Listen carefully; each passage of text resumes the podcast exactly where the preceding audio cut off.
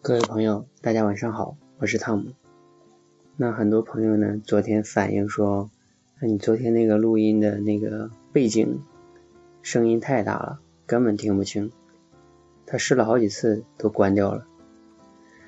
那其实你知道吗？我其实故意这样的，试一试谁在听。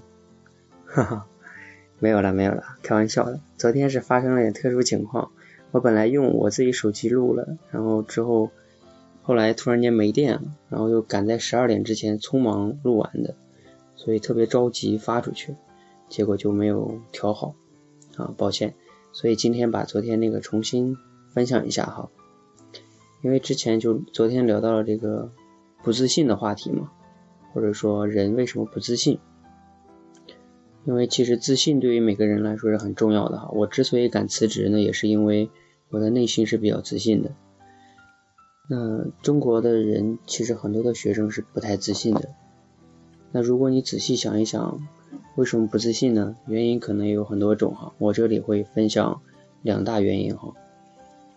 那中国可能也有很多的书在写这个关于自信的话题，但是多数的书里边反反复复的就是两两条。第一条就是说，举了很多例子人物，就是说结论是自信很高，要不然就是举很多人的不自信的例子，然后说你如果不自，后果很不好。但是最终人怎么能自信呢？还是不知道。嗯，那如果你仔细观察身边的一些现象，你会发现一个呃学生他从小身高就最矮，他可能也会不自信。如果她一个女孩，她一直长得不是很漂亮，她也很不自信。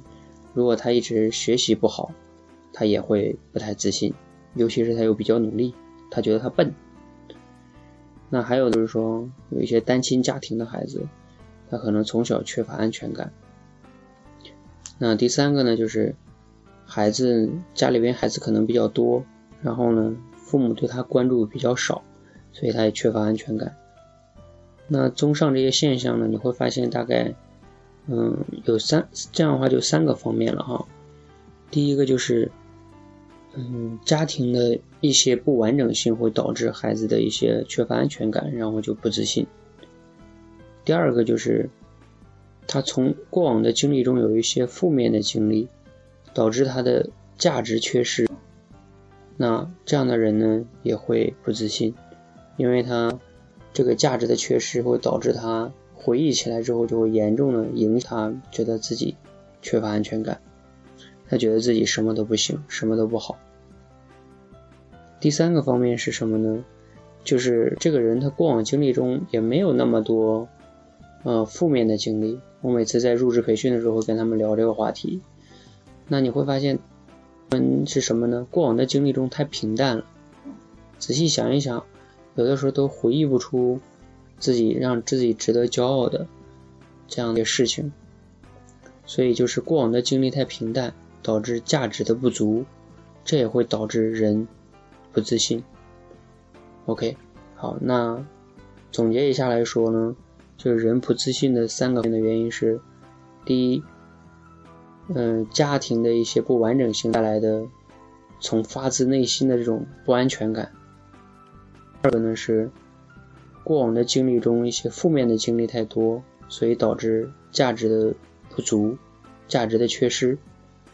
第三，过往的经历中平太多了，那导致价值的不足，这也会综上这些三个原因，总之就会缺乏安全感，人不自信。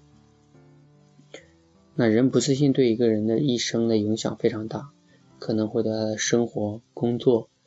甚至恋爱、婚姻都会有很大的影响，所以每个人不管穷也好、富也好，我觉得一定要想办法让自己自信起来。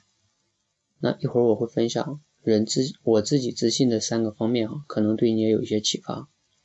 那如果你觉得这个对你有启发呢，你可以点赞哦。如果你觉得对你的朋友也有帮助，一定要转发给他，因为自信这个话题真的非常重要。